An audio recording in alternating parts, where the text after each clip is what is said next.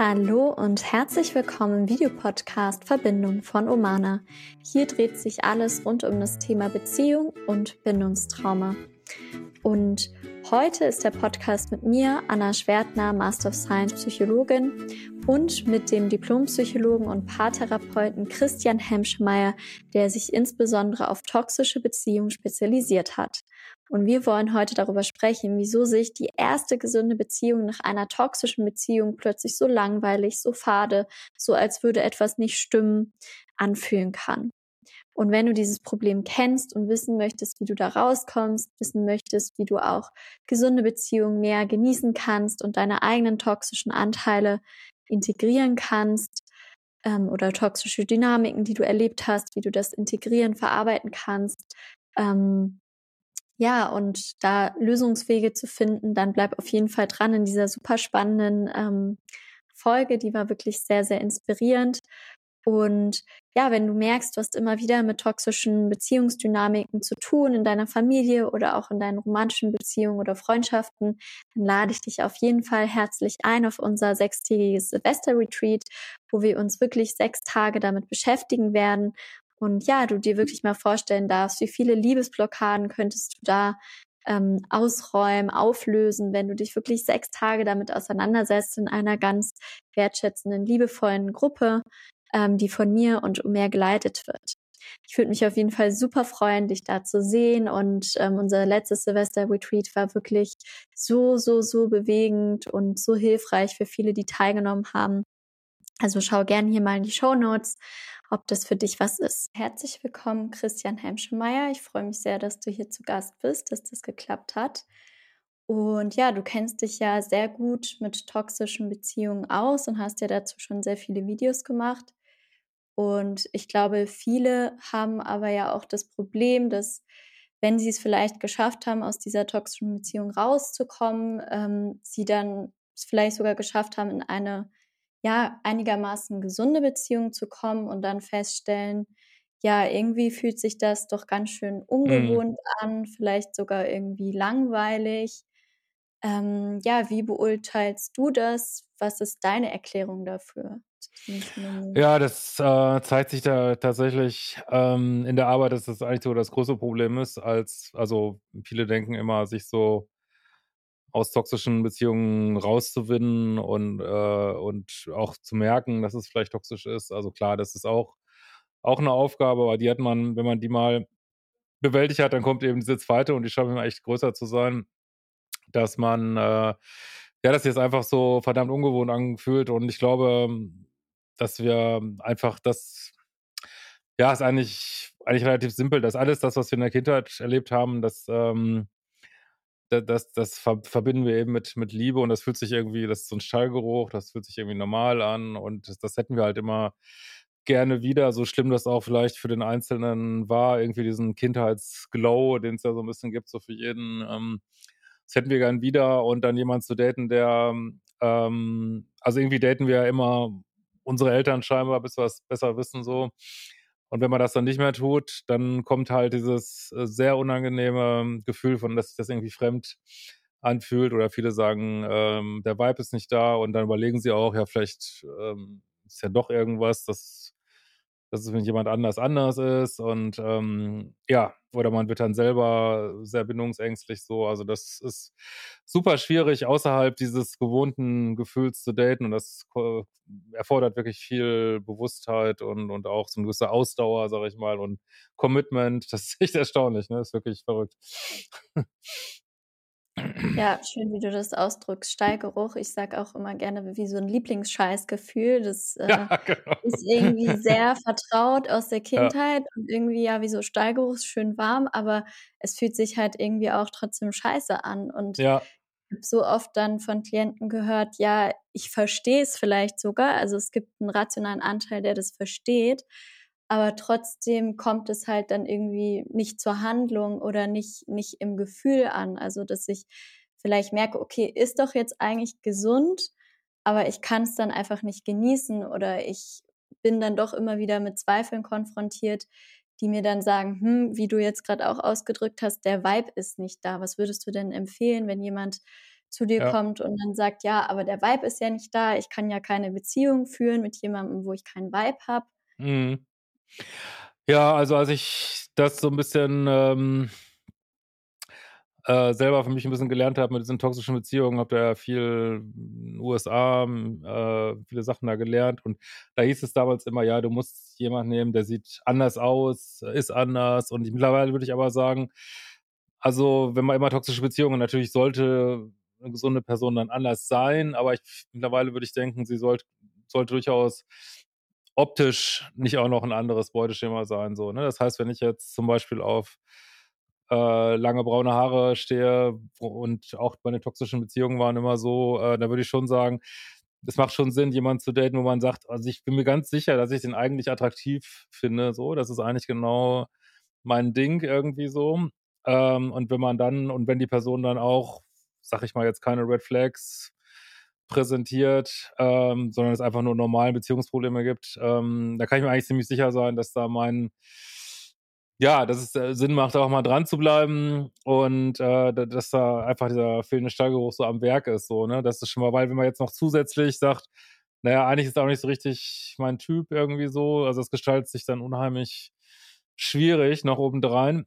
Aber es ist wirklich, also so ganz, ähm, wüsste auch gerne mal, woran das so ganz genau liegt, aber das geht ja bis in so Sachen wie Geruch zum Beispiel. Ne? Also viele sagen in toxischen Beziehungen, dass ihr Partner so unfassbar gut riecht, ne? Woher auch immer das. Oh, also wahrscheinlich liegt es einfach daran, die Leute, die Drogen nehmen, sagen ja auch, dass ihre Droge so gut riecht. Also ich glaube, es ist wirklich, das Skin ist halt wie so ein Junkie oft so. Und dann, ähm, ja, und dann hast du jemanden, der, der eben vielleicht ein sicheres Bindungsmuster hat und dann das ist teilweise solche Details, die einen dann wirklich zum Wahnsinn treiben können, ne? dass man sagt, ja, aber ich, es hat nicht so diesen guten Geruch oder ich, ich bin nicht so abgefahren da drauf. Ne? Es ist auch so ein bisschen, ich glaube ja wirklich so an, an diese Liebessucht. Also ich glaube, es ist tatsächlich so ein bisschen, ähm, dass man ja eben sagen muss, sich selber, ja, ich möchte dieses Leben von, von Toxik und heiß und kalt und Dopamin, ich muss das halt hinter mir lassen, so und aber ich sehe auch, dass da ganz viele an dem Punkt scheitern, dass sie sagen, äh, nee, das, äh, sorry, das geht für mich einfach nicht und dann ähm, ja, sie sagen natürlich nicht, dann lasse ich mich lieber schlecht behandeln, aber da, darauf läuft es dann häufig hinaus eigentlich so. Und das wird dann auch, ich finde das auch als Berater schwierig, weil das so zu so vielen, so unangenehmen Gesprächen führt, wo man so sagt, okay, du musst dich da jetzt irgendwo entscheiden. Also entweder du probierst mal was, gehst da diesen anderen Weg, oder du wirst weiter Schmerzen erleiden und, und, jeder sucht da so einen Quickfix, so eine Pille, aber die gibt es halt nicht. Ne? Also das ist tatsächlich ähm, und ab einem gewissen Punkt muss jeder Mensch da auch eine eigene Entscheidung treffen, aber vielen, ich sehe das auch, so vielen gelingt das tatsächlich nicht, ne? Das ist wirklich abgefahren, ne? Ja, ja, wie du sagst, so ein bisschen ähnlich wie mit Menschen, die ja süchtig sind. Ja. Und ähm, das heißt, du würdest sagen, ja, es gibt kein, keine Wunderpille und es ist eine bewusste Entscheidung, die ich für mich, für meine Beziehung treffen muss und wo ich, wo vielleicht auch so ein bisschen die harte Wahrheit ist, dass ich in Kauf nehmen muss, dass äh, ja irgendwie dieses geile Sexleben oder genau. diese Adrenalin und diese starke Anziehung, die für mich vielleicht gleich Liebe bedeutet, dann nicht mehr Teil meines Lebens sind. Ja, genau. Also ich glaube, ähm, offensichtlich ist die Natur ja der Meinung, ich hole jetzt mal ein bisschen aus, also die Natur scheint ja so der Meinung zu sein, wir müssen uns unbedingt äh, binden und hat uns daher dieses äh, krasse System mitgegeben, so was ja auch Verlieben und so beinhaltet. Ähm, und äh, ja, das ist halt sehr stark ausgestattet mit, mit Hormonen, Neurotransmittern und ich weiß nicht was. Und ähm, und äh, deswegen hat jeder von uns diesen Trigger im Kopf, glaube ich, so. Also die einen vielleicht mehr, die anderen weniger für diese Liebessucht. Und ähm, ja, und der Natur war es wahrscheinlich egal, Hauptsache man vermehrt sich jetzt irgendwie sozusagen. Ne? Ähm, aber wir haben natürlich höhere Ansprüche jetzt so an, äh, an Beziehungen, aber es ist, ähm, also ich bin mittlerweile wirklich der Meinung, ja, diese Liebessucht, das, das ist einfach wie eine Sucht und ist eigentlich vielleicht eine der schwierigsten, weil, äh, weil man gar nicht denkt, wie kann man denn, äh, wie kann, kann denn Liebe ein Problem sein? Aber es ist eben nicht Liebe, es ist unser Bindungssystem, was da Amok läuft irgendwie. Und äh, ich habe jetzt wenig Drogenerfahrung, aber ich hatte Klienten, die insbesondere Leute, die Kokain konsumieren, die sagen, das ist wirklich exakt das gleiche Gefühl, ne? Dieses Kokaingefühl und dieses Gefühl, wenn man mit so einer toxischen Beziehung so einen Hit kriegt irgendwie so, ne? Und man sucht halt immer wieder diesen diesen Hit und das ist, glaube ich, auch nicht anders wie bei Zigaretten, wo es ja auch ähm, riesen gibt und man weiß genau, es ist super ungesund, es beeinträchtigt eigentlich jedes Organ und ähm, aber man sagt sich dann auch, ja, nee, das Leben ist einfach cooler äh, mit Rauchen und dann rauche ich eben weiter, was soll's, sterbe ich eben früher, ist mir egal und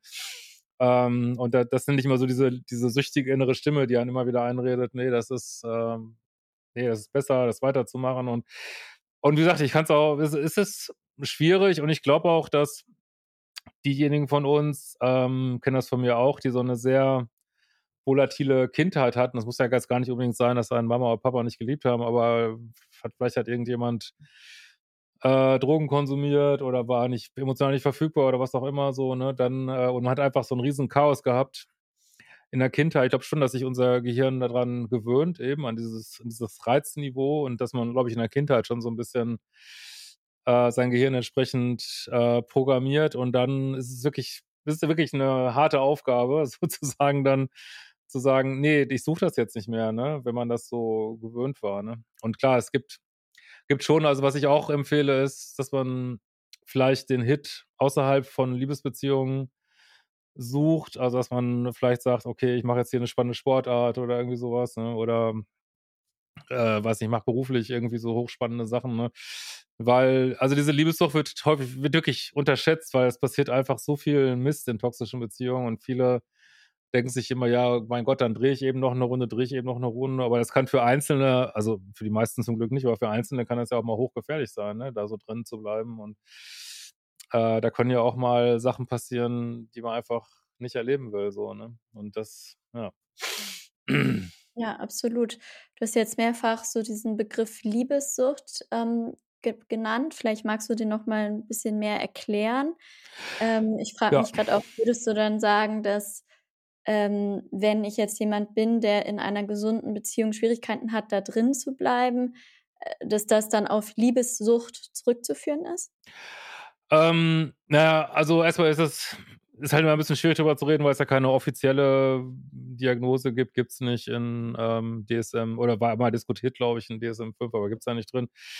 In meiner Praxis würde ich aber, also zeigt sich das so, dass es wirklich wie eine Sucht wie andere auch ist und das betrifft aber nicht alle Menschen. Also es ist halt so ein, ich glaube, es gibt so zwei Einfallstore. Das ist einmal halt, dass man so, also vor allen Dingen ganz viele Leute, die alkoholkranke Elternteile hatten in der, in der Kindheit, die scheinen da irgendwie ähm, Anfall, anfällig für zu sein und auch Menschen, die gerade in so einer ganz schwierigen Lebenssituation sind, also energetisch so ganz schlecht aufgestellt sind, die scheinen auch sehr anfällig dafür zu sein. Und es ist im Grunde genommen ja dieses ähm, Gefühl, ja, ich bin völlig konsumiert von meinem Date, häufig ja schon, oder Partner. Das heißt, ich denke eigentlich den ganzen Tag drüber nach, denke dann vielleicht, äh, ist ja normal, ich bin halt so verliebt irgendwie so, ne? aber es ist eben dieses Bindungssystem im Hyperdrive, Modus und was so sehr handfeste Symptome sind für Liebessucht. Also es, man kann das tatsächlich nicht vergleichen mit irgendwie meine normale Beziehung ist mal in einer schwierigen Phase oder so, weil das hat nicht diesen, diesen Charakter von äh, ich bin einfach wirklich obsessiv damit beschäftigt. So, also so ganz typische Symptome sind ähm, nicht mehr schlafen können. Das ist so das Krasseste eigentlich, finde ich. Also dass du wirklich die ganze Nacht literally wach legst und kannst, kriegst einfach kein Auge mehr zu und auch äh, entsprechend dann nicht mehr essen, nicht mehr arbeiten können. Das sind eigentlich so äh, ganz häufige Symptome so bei Liebessucht. Ne? Mhm. Mhm. Okay. Und die würde mich dann immer wieder in diese toxischen Beziehungen führen und auch dazu beitragen, dass wenn ich dann in einer gesunden Beziehung bin, merke, hm, im Vergleich zu, die, zu dieser Obsession, die ich davor mit jemandem hatte, erscheint das ja irgendwie so ein bisschen fade oder so ein bisschen langweilig. Ja, genau. Also ähm, ich mache auch ein bisschen diese Arbeit, weil ich, weil ich das auch halt immer mal wieder in meinem Leben hatte. Und ich weiß noch, meine erste ähm, liebessüchtige Beziehung, ja, das ist, also, das war in meiner Studentenzeit und also ich kann mich nur daran erinnern, dass diese ganze Beziehung, die bestand eben nur aus Sex und Körperlichkeiten und wir, wir konnten überhaupt nichts miteinander anfangen. Das ist so verrückt, dass man dann denkt, wieso kommt man denn da nicht voneinander los? Also wir konnten wirklich nichts miteinander anfangen. Aber ähm, wenn man so richtig Junkie ist, dass ich weiß noch so, dass ich immer dachte, ey, also bitte ruf mich nicht an, ruf mich nicht an, weil allein wenn ich Stimme gehört hatte, war schon wieder vorbei und so. Das kann man, glaube ich, wenn man das selber nicht mal erlebt hat, ist das einfach ähm, schwer vorstellbar. Oder für viele ist es auch so, dass man wieder zurückgequatscht wird. Ne? Dieses ähm, äh, ist ja auch manchmal in Gewaltbeziehungen, dass so, nee, ich habe mich jetzt verändert und ach ja, es tut mir leid und dann kommt wieder, ach ja, nee, dann machen wir doch noch eine Runde und super und äh, also es ist wirklich wie bei anderen Süchten auch, dass es dann so ein Punkt gibt, wo man einfach sagen muss, ich habe da jetzt keinen, ähm, keine Kontrolle mehr drüber sozusagen. Ne? Und äh, denke ich auch, das ist auch immer der Punkt, wo man eigentlich sich äh, Hilfe suchen muss. Aber wie gesagt, vielen ist das gar nicht so bekannt, dass es in Beziehungen eben auch so, so werden kann. Und ja, und wenn man das wenn man mal weiß, wie das war, und das ist natürlich wie andere Drogen auch. Ich meine, ich, ich würde sogar sagen, andere Drogen besetzen wahrscheinlich die gleichen Zentren im Gehirn, so wie Liebessucht. Ich würde sogar so rum aufziehen. Und ähm, ja, natürlich ist das, also dieses Volatile, das Problem ist auch, dann bist du raus. Und unser Gehirn, also neigt ja dazu, diese negativen Sachen schneller zu vergessen, als so die Highs irgendwie so. Wie, wie lang waren die Highs? Ne? Das diskutiere ich auch mit meinen Klienten. Meine, meistens ist es ja so, du hast dann so ein High, wenn du vielleicht plötzlich die Beziehung wieder ins Plus dreht oder du hast äh, heißen Versöhnungsex oder so und, äh, dann ist wieder 99 Prozent des Mist. Aber man denkt dann halt häufig nur noch an diese Highs und das kann halt eine äh, gesunde Beziehung sollte jetzt auch äh, auf gar keinen Fall zu langweilig sein, weil das, das ist so für Ex-Liebessüchtige der absolute, es geht gar nicht so, ne? Aber man muss einfach akzeptieren, dass sie diese Aufregungslevel wird es einfach nicht bieten so, ne? Und da und das ist halt manchmal, dass man sich denkt, ja, so kann ich ja nicht beides haben, kann man aber nicht, ne? Das ist einfach, du kannst nicht ähm, permanentes, also dieses, dieses ständige Auf und Ab, das gibt's ja nur durch die Ups. Also wenn es die Ups nicht geben würde, würde es diese Aufs nicht geben. Und also da, wenn man sich das mal klar macht, ähm, merkt man, dass es das nicht geben kann. Und, und was ich auch immer sage, ist, ähm, also so eine toxische Beziehung kann ja nicht gut werden, weil die lebt ja davon, dass du, äh, dass du diesen Partner eigentlich nie erreichst irgendwie, ne? dass du ständig um den kämpfst und dann fragen mich immer Leute, ja, was ist denn, wenn beide Therapie machen? Also da gibt es ganz mhm. wenige Fälle, wo das so der Fall ist und die führen dann aller Regel dazu, dass die Anziehung weg ist. Also die führen nicht dazu, dass man dann, ach, sind wir happy zusammen und leben unsere Sucht hier gemeinsam aus. Das passiert einfach nicht, ne? Oder, oder es gibt ja Leute, die verlieben sich in Menschen, im Gefängnis und sind da völlig obsessed von. Und dann kommt diese Person raus und dann merken sie, äh, kann ich gar nichts mit anfangen, ne? Was, wo ist denn meine Liebessucht irgendwie? Weil das funktio funktioniert eben nur in diesem Fantasiemodus. Ne? Sobald das in so eine Realität kommt oder der andere sagen würde, äh, ach nee, jetzt bin ich verfügbar, hier bin ich, ist dieses Spiel vorbei, ne? Also es funktioniert wirklich nur in diesem Schmerzkörper, ne? Und das muss man sich halt klar machen. Äh, und da muss man halt, äh, aber ich meine, ich bin nicht ich kann mir jetzt nicht anmaßen, jeder muss, ähm, wenn jetzt jemand sagt, ist mir scheißegal, ich will hier äh, mein Leben im Drogenrausch verbringen, ja, dann muss er das halt machen. Äh, und aber irgendwann, bei vielen ist es doch so, dass irgendwann will die Seele, Seele doch mal Frieden haben und da muss man halt sich so langsam dran gewöhnen. Das heißt ja nicht, dass das nicht möglich ist oder so, ne? Aber du musst dich halt, ähm, ja, du musst halt dein Gehirn wieder an diese etwas sanfteren Schwingungen sozusagen einfach wieder gewöhnen. Ne? Ja. Ja, du hast ja gesagt, du kennst es auch so mit den toxischen Beziehungen. Wie hast du es denn geschafft, dann eine gesunde Beziehung erstmal auszuhalten und wie du sagst, dein Gehirn dann erstmal daran zu gewöhnen, dich da klar für zu entscheiden? Also wie bei anderen auch, braucht es erstmal genug nicht erfolgreiche Beziehungen, muss man sich wirklich sagen. Ich habe einfach mhm.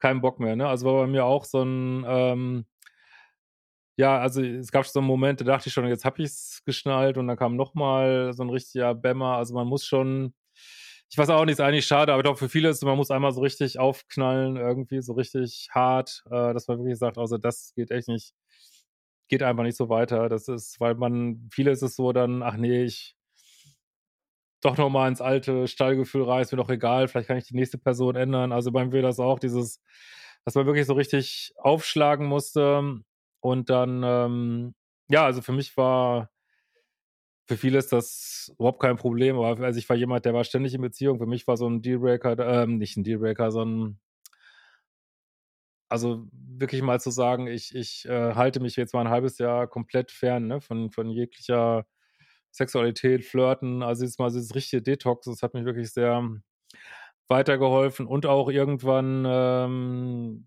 ist glaube ich auch bei vielen, also bei mir kam dann so ein Punkt, wo ich so gedacht habe, so, nee, ich, reicht mir jetzt, also auch so ein gewisses Aufgeben finde ich halt nicht, was soll's, lebe ich eben mein Leben so weiter und bin ich eben Single, interessiert mich jetzt nicht mehr. Und dann war Bums plötzlich eine sichere Beziehung da. Wirklich so aus, zack, hat nur zwei Wochen gedauert.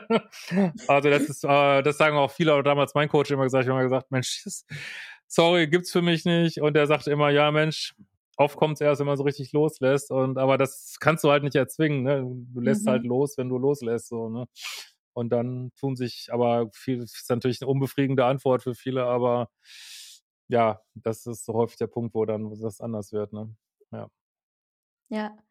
Ja, ist ja bei, also wie du schon jetzt häufiger gesagt hast, wirklich ganz ähnlich wie bei Sucht. Also ich habe auch gerade zwei Klienten, die tatsächlich äh, abhängig sind. Wenn ich ah. dich jetzt so höre, denke ich, wow, äh, das ist so ähnlich, ne? Also dass dann irgendwie erst alle Schluss machen, die Familie irgendwie total sauer wird, ganz viel Geld verloren wird, was ja auch in ja, toxischen genau. Beziehungen ja. also häufig der Fall ist. Ja. Also man sagt ja auch in der Psychotherapie Leidensdruck. Also ich glaube auch, es braucht wirklich teilweise erst, dass es noch schlimmer wird und noch schlimmer wird und der Leidensdruck richtig hoch wird, bis ich motiviert bin, mich da rauszubewegen, weil Sucht hat ja auch immer mit einer sehr starken Ambivalenz zu tun und wenn halt dieses Positive noch so sehr stark da ist, dann ähm, ja, ist halt die andere Seite zu schwach, um das auszugleichen. Ja, genau, das, ähm, also man muss halt, ich, ich persönlich bin ja auch so ein, äh, ist zwar so ein bisschen altmodisch, aber immer so ein Fan von diesen AA-Gruppen. Es gibt zwar es gibt auch diese Sex und Love Addicts Anonymous, gibt es in Deutschland nicht so viel, aber und die sagen ja auch immer, man muss halt bereit sein für Nullkontakt zu diesen toxischen Beziehungen und ähm, das kann, kann wirklich sehr lange dauern, muss man dafür. Und das, dem Punkt kann auch kein Therapeut erzwingen, denn erzwingt das Leben häufig, genau. Und du hast was super Wichtiges gesagt, das ist, glaube ich, vielen gar nicht so klar und dass viele verlieren wirklich Zehntausende, Hunderttausende Euro in toxischen Beziehungen. Das ist unfassbar, wirklich. Ne? Äh, und, oder ist ja auch nicht nur in toxischen Beziehungen, du kannst ja auch, was weiß ich, abhängig werden von so Astroberatung oder irgendwelchen Sachen. Also es gibt es eigentlich so ganz oft irgendwie, dass das so, oder bei Drogen ist ja auch, ne, Spielsucht, was weiß ich, ne, dass du einfach die Kontrolle drüber verlierst und weil das aber eben häufig so mit Co-Abhängigkeit einhergeht, so Liebessucht, also ja, ist häufig so, dass du wirklich komplett auseinandergenommen wirst, bevor du wirklich sagst, so jetzt ist es genug. Und das ist eigentlich wirklich schade, ne? Das ist wirklich schade. Und je früher man natürlich ansetzen kann und das Ruder rumreißen kann, umso besser, aber das ist diese alle diese Sachen, die so rund um Anführungsstrichen Liebe, Bindung, Sexualität, die liegen halt nicht so in unserer obersten Gehirnschale. Und ähm, also in SLA sagen die immer, das würde ich jetzt nicht so unterschreiben, die sagen immer, das ist eigentlich dem Willen gar nicht zugänglich so. Mhm. Die, die sagen ja, das, da hast, du, hast da, du hast da eigentlich keinen Willen drüber und deswegen sollst du dich ja sozusagen der, einer der Community oder einer größeren Macht hingeben oder sowas, weil du einfach sagst, ja, ich, okay, ich habe da einfach, also ganz so schlimm sehe ich es jetzt nicht, aber ja, ist schon ein dickes Brett, ne, was man da bohren muss. Ne? Ja. ja. Ja, und wenn ich es dann geschafft habe in eine gesunde Beziehung und ich merke, ähm, ich kann diese Stimmen in mir gar nicht differenzieren. Also da gibt es vielleicht eine Stimme, die sagt, hm, ist doch gesund. Dann gibt es wieder eine, die sagt, nee, aber das passt ja nicht und das passt ja nicht und das passt ja nicht. Ähm, was würdest du jemandem empfehlen? Wie erkenne ich, ob das jetzt eher so eine sabotierende Stimme mhm. ist oder vielleicht auch aus so einer Liebessucht oder aus einer Bindungsangst herauskommt oder ob es jetzt wirklich vielleicht auch eine Red Flag ist. Ja. Ja, die Red Flags sollte man also sowieso parat haben. Ähm, und man kann sich auch trainieren, dieses liebessüchtige Gefühl sehr frühzeitig zu erkennen. So, ne? Also wenn man, weil äh, bei Partnern, die jetzt nicht gut für einen sind, entsteht das eigentlich schon auf Date 1, ne? Dieses so, oh Gott, was war das denn? Und boah, und hat, er schon geschrieben ne? und und das kann man so lernen zu erkennen, dass man schon frühzeitig sagt, oh, das ist ähm, wird wieder sowas. Und ähm, also was ich so gelernt habe, das würde ich auch sagen, muss halt jemand finden, der weder so zu bindungsvermeidend ist, weil das fördert eben wieder dieses, ähm, dieses Hinterherjagen, noch jemand finden, der zu needy ist. Das ist für, auch wenn man sagt, ich bin ja selber auch so, ähm, ist das so ein absoluter Killer, das geht gar nicht, mhm. irgendwie so. Und ja, was die Wissenschaft ja auch sagt, du musst eigentlich jemand Bindungssicheres finden. Ähm, und ich glaube, was man schon sagen kann, ist, also man weiß es, man kann schon sagen, es gibt viele frühe Dates, wo man eigentlich sagen kann, ah, alles klar, ist schon klar, wohin das führt, aber du kannst jetzt unbedingt eine, eine gute Beziehung, kann man jetzt nicht unbedingt auf Date 1 erkennen. Also das ist, glaube ich, wirklich, dass du so erstmal in einer Realität geerdet bleibst und gar nicht so diesen Fantasiemotor anschmeißt. Ne? Du sagst so, oh, das war jetzt ein gutes Date und dann sagst du eben nicht, oh, wir werden heiraten oder, sondern okay, gucken wir mal das nächste Date und auch die Dates nicht so lang machen, nicht so oft daten, einfach so gucken wir mal das nächste Date, gucken wir mal das nächste Date. Und wenn du dann merkst, du bleibst ruhig, du wirst nicht wieder so verlustängstlich, das ist schon mal ein ganz gutes Zeichen. Und ich denke, es ist auch wichtig, dass man am Anfang so eine Verliebtheitsphase hat. Also, wovon ich überhaupt nichts halte, ist so, ähm, ah, jetzt mache ich so, ich weiß so, mein Kumpel X und X, das kann man sich total darauf verlassen und wir daten jetzt mal. Und da ist aber so gar kein Drive, das wird einen nach sechs, sieben, acht Monaten mit einem das komplett runterkillen wieder und dann geht man wahrscheinlich selber raus aus der Beziehung. Das heißt, schon wichtig, ähm, dass du sagst, hey, Person gefällt mir, ich habe mich verliebt. Und ähm, wenn du dann halt merkst, ähm, also typischerweise ist es in stabilen Beziehungen dann so, dass man selber ein bisschen bindungsängstlich wird. Das heißt, du hast dann vielleicht Phasen von, ähm, aber ich fühle es gerade nicht so. Aber wenn man jetzt weiß, oh nee, aber ich weiß, die erste Phase war ganz gut, das sind das oft so nur so kurze Strecken, dass man mal zwei Wochen so ein bisschen ausklingt. Da darf man halt nicht gleich so, ähm, wie soll ich mal sagen, nicht gleich so die Panik kriegen, irgendwie, was ist denn jetzt los, so, äh, sondern dass man auch ein bisschen am Ball bleibt und ähm, ja, und auch so ein bisschen sich Zeit gibt, weil das kann durchaus Ah, es kann durchaus zwei Jahre dauern, bis man sich ja so richtig dran gewöhnt hat, so, ne? Aber gut, letzten Endes, ähm, ich sehe immer so als mein Hauptjob, Menschen aus toxischen Beziehungen rauszuhalten. Das heißt jetzt nicht unbedingt, dass man ja, das dann, äh, das heißt auch nicht unbedingt, dass jetzt, selbst wenn ihr jetzt eine gute Beziehung habt, äh, also natürlich bin ich ein freier Mensch, ich muss das jetzt nicht zwingend bis zur Rente fortsetzen, ne, so, ne? Mhm. Ähm, natürlich kann ich sagen, äh, das wäre jetzt auch falsch, da so sklavisch dran festzuhalten. Äh, aber Hauptsache, also mein Mantra ist immer, man kann ja machen, was man will, Hauptsache man hält sich aus toxischen Beziehungen raus. Ne? Weil, und da bleibt man auch, glaube ich, meine Meinung, lebenslang anfällig, wenn man was man einmal hatte. So, ne? ja. ja.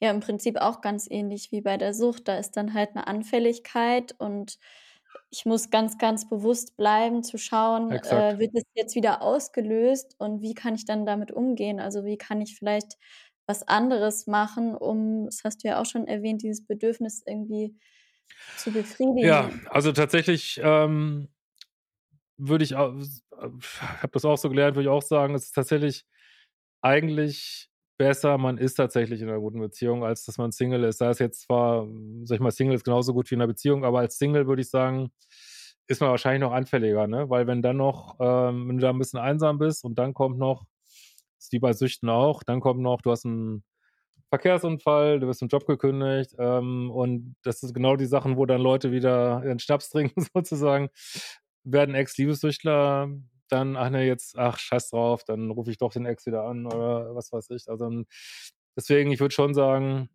ähm, dass man wahrscheinlich ein bisschen sicherer ist in einer Beziehung. Also ist vielleicht ein bisschen besser als immer Single zu sein. So, ne? ja. Mhm. Und was würdest du empfehlen? Das ist ja auch so ein häufiges Phänomen, dass ich dann in einer gesunden Beziehung bin und dann plötzlich merke, oh, vielleicht habe ich auch Anteile, die manche Menschen als toxisch bezeichnen werden, die halt erst dann zum Vorschein kommen, wenn jemand anderes genau. da ist, der mir eigentlich eine sichere Bindungserfahrung liefern kann. Es ist ein Riesenproblem, es ist unfassbar. Deswegen ähm, tue ich mich immer so schwer mit diesem, wie soll ich das jetzt mal sagen, Täter-Opfer-Denken. Es gibt, also es gibt natürlich mhm. Täter und Opfer, also überhaupt keine Frage, aber man muss wirklich aufpassen, wenn man ähm, selber immer nur in diesem verlustängstlichen Pol war, kann man sich nicht ausmalen, wie man ist, wenn man mal im anderen Pol ist. So. Und, und viele machen dann die Erfahrung, das finde ich super wichtig, was du da sagst, äh, dass sie sagen, ach du Scheiße, jetzt fange ich ja an, den gleichen Kram zu machen. Und da muss man wirklich bewusst sein, weil das ist ähm, die Leute, die, die sich irgendwie illoyal oder was weiß ich verhalten, die, das ist ja, sind ja häufig nicht die, die sagen, ach prima, jetzt verhalte ich mich mal illoyal, das, ne, jetzt das plane ich jetzt mal so richtig, sondern was man eher denkt ist, ach, ist mir alles egal oder das gönne ich mir jetzt mal oder ja, ich fühle es halt gerade nicht, mache ich das jetzt äh, mal, steht mir halt zu, ich hatte ja auch mal Pech im Leben, dann, ach, jetzt habe ich hier mal einen One-Night-Stand, muss ich auch niemandem erzählen und da muss man echt aufpassen, dass man da nicht reinrutscht und für mich gehört zu einer gründlichen Arbeit am Liebeschiff, wie ich das immer nenne, gehört sowohl diese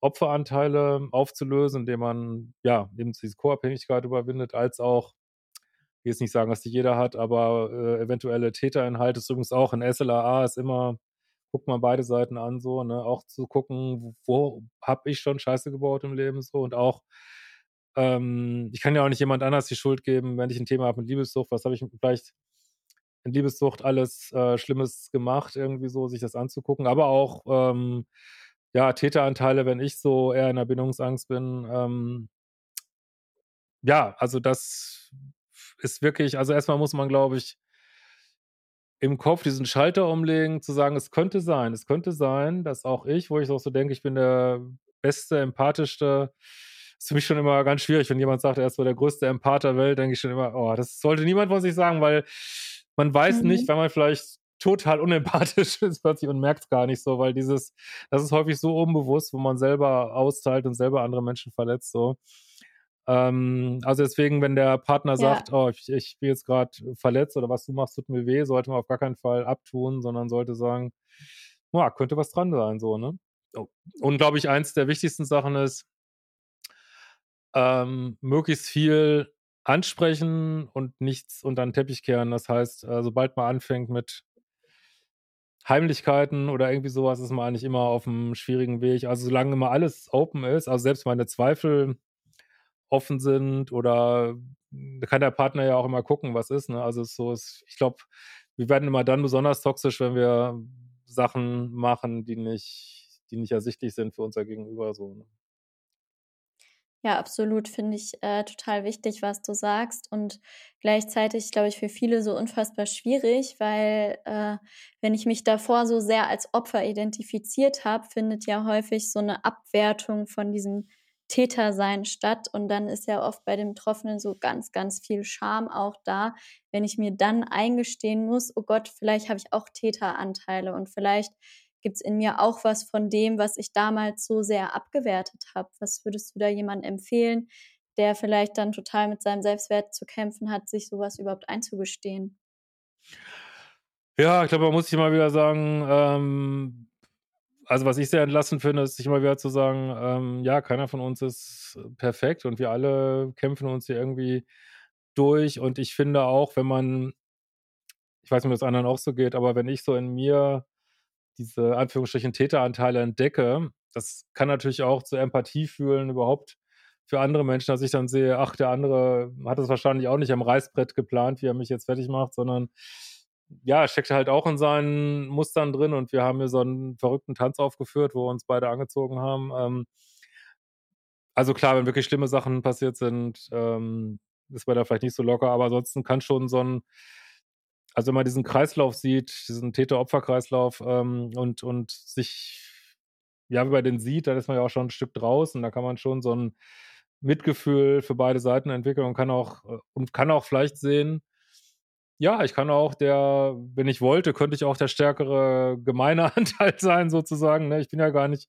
das ist ja manchmal auch so eine Illusion, dass man immer denkt, man ist so komplett ohnmächtig, also, sondern man kann ja auch sehen, nee, ich habe auch, kann auch Macht haben, ich kann das ja auch so sehen, ne? Und darf hier halt nur nicht, ähm, also wenn sich uns so ein Partner so richtig hingibt und, und sich auf uns einlässt, das gibt uns ja auch eine Macht und die kann ich ausnutzen oder eben auch nicht so, ne? Und aber ähm, ja, also so ein bisschen Schamgefühl ist ja eigentlich nicht schlecht, sagen wir mal ehrlich, weil die Menschen, die kein Schamgefühl haben, die machen eigentlich den großen Scheiß so. Von daher finde ich eigentlich, wenn man sich mal ein bisschen schämt für seinen Mist, ist eigentlich okay, aber ja, letzten Endes ist keiner von uns mit einer Gebrauchsanleitung auf die Welt gekommen und das sollte man sich echt immer wieder sagen, dass, dass wir alle ja echt nur am struggeln sind und kein Grund, eigentlich kein, kein Grund, sich schlecht zu fühlen, deswegen, ne?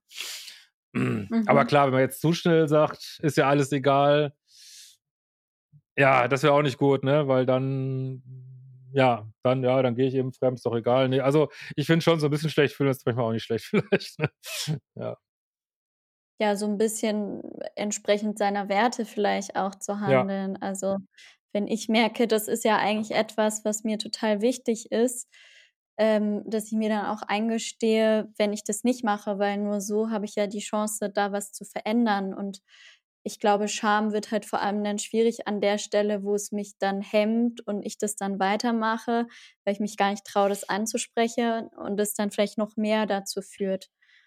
Und natürlich hast du ja. recht, wenn ich da das nutze für mich, um das anders zu machen, kann es auch hilfreich sein. Ja. Ja, ja, das ist genau. Also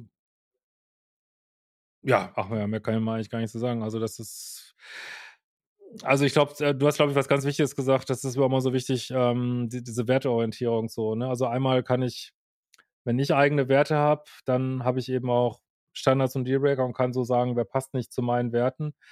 Aber ich kann eben auch sagen, gleiches Recht für alle so. Ne? Also wenn ich ähm, jemand anders einschränke, was er alles nicht machen darf und ich selber äh, lasse aber immer die Sau raus, so irgendwie, das ist halt nicht, nicht in Ordnung. Und das finde ich immer wieder, das ist eine Sache, wo ich mich ganz schwer reinversetzen kann, äh, diese Doppelstandards, wenn jemand mhm. also dir so dich so fertig macht für irgendwelche, irgendeinen Kram irgendwie, aber gleichzeitig das Gleiche ständig macht. Also da denke ich immer, Merkt man das nicht? Also das finde ich immer ganz schwierig, das reibt mich immer richtig auf. Aber glaub mal, mhm. ähm, wenn ich so bestimmte Regeln meinem Partner setze, muss ich sie eben auch selber einhalten. Ne? Sonst macht es eben keinen Sinn so. Ne? Ja, Von daher finde ich ja. diesen Begriff Werteorientierung finde ich super wichtig. Ne? Ja. Mhm. Ja, ja, und du hast am Anfang ja gesagt, gerade so Sexualität, das ist ja auch so ein wichtiges Thema in diesem Bereich. Ähm, würdest du sagen, also es gibt ja so Fälle, wo ich es dann vielleicht schon schaffe, ja, in einer gesunden Beziehung zu sein, aber dann habe ich irgendwie gar keinen Sex mehr oder dann ähm, ist dieses sexuelle Thema total schwierig. Würdest du sagen, es gibt da Dinge, da können wir daran arbeiten, dass das wieder mehr wird? Oder würdest du sagen, naja, das muss man vielleicht dann akzeptieren, weil es auch einfach eine gewisse Programmierung ist innerhalb mhm. dieser Liebessucht. Was ist da deine Einschätzung? Also ich glaube tatsächlich, dass die Decke irgendwo immer ein bisschen zu kurz ist, so, ne? Also man muss schon mhm. so einen gewissen, also jetzt ähm, eine völlig friedliche Beziehung mit jeden Tag äh, heißem Sex, das weiß ich nicht, vielleicht ist das für Einzelne möglich, aber ich glaube, so eine, im Regelfall wird man das nicht kriegen. Und das kann schon sein, dass die Sexualität, oder es wird häufig so sein, dass das ein Bereich ist, der vielleicht ein bisschen ähm, zurücksteht. Also ich kann natürlich, ähm, also wenn man sich so sehr sicher ist, kann man natürlich die vers versuchen, die sichere Beziehung auch wieder, äh, ich sage manchmal so ein bisschen scherzhaft, ein bisschen zu toxifizieren. Das heißt, ich kann natürlich wieder mehr, ähm, soll ich sagen, wir können mehr Zeit getrennt verbringen, wir können äh, mehr aufregende Dates machen, wir können äh, noch mehr über schwierige Themen reden, dass wir können, äh, was weiß ich, man kann einen Tantra-Kurs machen oder mhm. so, aber man kann schon an der, äh, oder man sagt sich einfach, okay, auch wenn wir es jetzt gerade nicht ähm, so fühlen, haben wir jetzt einfach Sex. Also da gibt es schon, ich glaube, das ist tatsächlich friedvoller, sag ich mal, dann da eben die Energie reinzustecken, dass man das so am Laufen hält, so und als ähm, ja immer wieder diesem, diesem, diesem Hype hinterher zu rennen, so. Aber ich glaube tatsächlich schon, so ganz kann man nicht aus seiner Haut und vielleicht wird man immer so ein bisschen auf Versöhnungstext stehen und so und gibt es wahrscheinlich irgendwo einen Punkt, wo man einfach damit leben muss, so, ne? Ja. Das ähm, hm. ist dann halt so, ne? Ja. Ja. Ja, ein Teil, wo man akzeptieren muss, dass äh, dieser Dopaminkick in der Art vielleicht nicht stattfindet, aber dass ich irgendwie ja bewusst so kleinere Dopaminkicks mir einrichten kann durch irgendwelche genau. Tantra-Seminare ja. oder Rollenspiele oder zum Beispiel. Ja. ja. ja. Aber mhm. das ist ja für Leute, die zum Beispiel Partydrogen ist es auch so. Es wird, wenn ja. du keine Partydrogen mehr nimmst, dann wird es eben diese rauschhaften Goa-Partys gibt es dann eben nicht mehr. Ja, es ist so. Und das ist auch in Ordnung, das zu betrauern sozusagen, finde ich, ne? Aber ja, ja. Wir wissen ja, wohin es äh, führt. Das ist halt, das ist halt kein Witz. Also Drogen sind kein Witz. Liebessucht ist, also Liebessucht neigt eben auch dazu, das denken, denken immer viele nicht dran, dass es zu Dosissteigerungen kommt. Das heißt, das reicht ja eben nicht mehr. Ne? Das ist also dieser Schmerzkörper, der frisst dann ja immer mehr auf. Das eben Versöhnungsex sagen wir immer so lustig. Da sagt vielleicht jeder, was du Stimme Versöhnungsex, aber das reicht ja irgendwann nicht mehr. Ne? Dann, dann braucht es noch mehr Stimulation und dann ähm, ja verlieren sich Menschen ja auch, auch in der Sexualität, teilweise in Sachen, die, ich meine, jeder kann machen, was er will, aber die, wo ich denke, boah, ist das jetzt noch mhm. gesund, wenn man sich gegenseitig wehtut und weiß ich nicht, ähm, weil man halt immer größere Reizlevel sucht. So. Ne? Mhm. Ja. ja. Ja, und du hast gesagt, dann kommt so eine Toleranzentwicklung. Ich brauche immer mehr. Würdest du sagen, dass umgekehrt, wenn ich jetzt, ich sag mal, ich bin 20 Jahre abstinent und habe es geschafft, 20 Jahre lang in einer gesunden Beziehung oder keine Ahnung, 10 Jahre oder 5 Jahre oder vielleicht auch nur 2 Jahre, mhm. ähm, würdest du sagen, tendenziell kommt dann mehr eine Gewöhnung daran und dass ich es dann vielleicht ja mehr schaffe, das wertzuschätzen? Oder ja. würdest du sagen, das läuft immer mit und. Nee, das auf jeden Fall, doch, doch, doch. Das ist, mhm.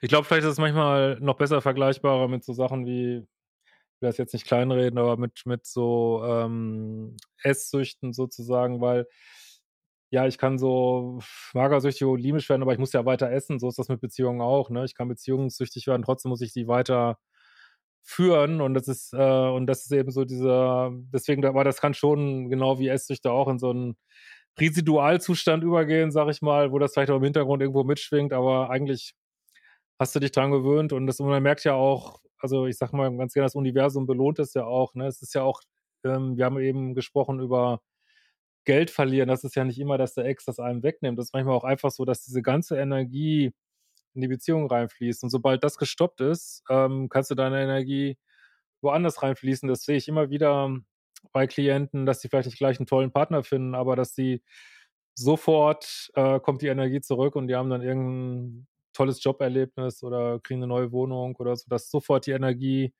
woanders genutzt werden kann. Und das kann dann ja auch so einen kleinen, kann dann ja auch mal einen kleinen Kick geben, ne, dass man merkt, ah, ich kriege mein Leben ja auf die Reihe, ne? Und ich kann mir mal äh, ein Einkommen anhäufen oder ich weiß nicht was so, ne? Aber klar, ja. man darf da nicht leichtsinnig werden. Ne? ja. Mhm. mhm. ja. Ja, und vielleicht auch eine gute Motivation für die Zuhörer jetzt, einfach zu wissen, okay, es kann auch ein bisschen weniger werden und vielleicht ist so viel Energie gebunden gewesen auf diese toxischen Beziehungen und ich meine, das Leben besteht ja auch nicht nur aus einer romantischen Beziehung und vielleicht ähm, mag ich diese Energie auch einfach für andere Dinge verwenden und habe die dann frei, hm. wenn ich das aushalte ja. oder sein. Es ist auch schwierig, weil wenn man mal ähm, das man einmal verstanden hat und guckt dann, wie sind zum Beispiel unsere Pop-Songs, wie sind unsere Filme, da sieht man, dass die eigentlich zu 98 Prozent von Liebessucht handeln. Ne? Und dann, ja. es ist auch schwer, sich dem zu entziehen, weil scheinbar die ganze Gesellschaft damit ähm, infiziert ist. Und ja, aber es ist irgendwie auch cool, das mal durchschaut zu haben so und ja, und das kann schon eine Menge Motivation geben, wie du schon sagtest. Ne? Mhm. Ja. Ja, und so zum Abschluss, wenn du so an die ganze Welt zu diesem Thema so ein, zwei Sätze äh, sagen könntest, wo du sagen würdest, das muss die Menschheit wissen, ähm, was wäre das? Ähm, ich glaube, die Welt ist dramasüchtig, wirklich, ne? Also da, und das, wir, wir, wenn wir zum Beispiel die ganzen Medien voll sind von Drama, da sagen wir natürlich immer gern, ähm, ja, die bösen Tageszeitungen, aber warum schreiben die das? Warum, warum schreiben die das? Weil es am meisten geklickt wird, ne? Das heißt, wenn wir wirklich ähm, was ändern wollen, dann äh, müssen wir, glaube ich, aufhören, immer wieder das Drama zu belohnen, sozusagen, ne? Und immer wieder das anzuklicken, gewissermaßen. Und müssen auch aufhören, ähm, also, was ich immer wieder feststelle, haben wir jetzt heute gar nicht drüber geredet, also häufig ist ja in diesen toxischen Beziehungen gibt es ja auch viel Narzissmus, sage ich mal. Mhm. Wir müssen mal aufhören, immer wieder äh, sozusagen die, also Narzissten werden in unserer Welt durchgängig gefeiert, ne? Und das sind immer Dorn im Auge und sobald wir sagen wir sozusagen immer raufschauen auf andere Leute und die über uns stellen, also so lange kommen wir irgendwie auch als Gesellschaft aus diesem Loch, glaube ich, nicht raus. So, ne? Müssen wieder ja, unsere eigene Macht spüren, gewissermaßen, ohne so in äh, irgendwelche abstrusen Theorien zu verfallen, sag ich mal. Mhm. Ja. Ja. So dass da auch so gesellschaftlichen Umdenken stattfindet, würdest ja. du dir wünschen, mehr hin ja. zu Authentizität und auch Verletzlichkeit und genau. Augenhöhe genau. statt irgendwie so ein ja, genau. Fokus hm. auf Leistung und Narzissmus und Selbstdarstellung. Ja, hm. ja exakt. Ja. Ja. Christian, vielen, vielen Dank für Danke, das äh, spannende Gespräch. Ja, hat mir Spaß gemacht. Danke dir. Ja, mir auch. Danke dir und ja, vielleicht sehen wir uns ja nochmal. Ja, sehr gerne. Alles klar, tschüss. Ciao. Vielen Dank, dass du dir die Zeit genommen hast, dich mit diesem wichtigen Thema auseinanderzusetzen von toxischen Beziehungen, dass du daran arbeitest, diesen Kreislauf toxischer, ungesunder Beziehungen, dysfunktionaler Beziehungen zu durchbrechen, weil damit tust du dir selbst eingefallen, aber auch eventuell deinen Kindern und deinen ja, Nachfahren. Nachfahren, sagt man das so? Dein, der nächsten Generation. Genau, und wenn dir das Video gefallen hat, dann würde ich mich so sehr freuen, wenn du uns ein Like dalässt, in die Kommentare schreibst, ja, was du aus dem Video mitnimmst, was deine Erfahrungen sind mit gesunden Beziehungen, nach toxischen Beziehungen, mit Langeweile in Beziehungen. Und ja, abonniere auch sehr gerne diesen Kanal, damit du einfach kein Video mehr verpasst. Bis zum nächsten Video. Schön, dass es dich gibt.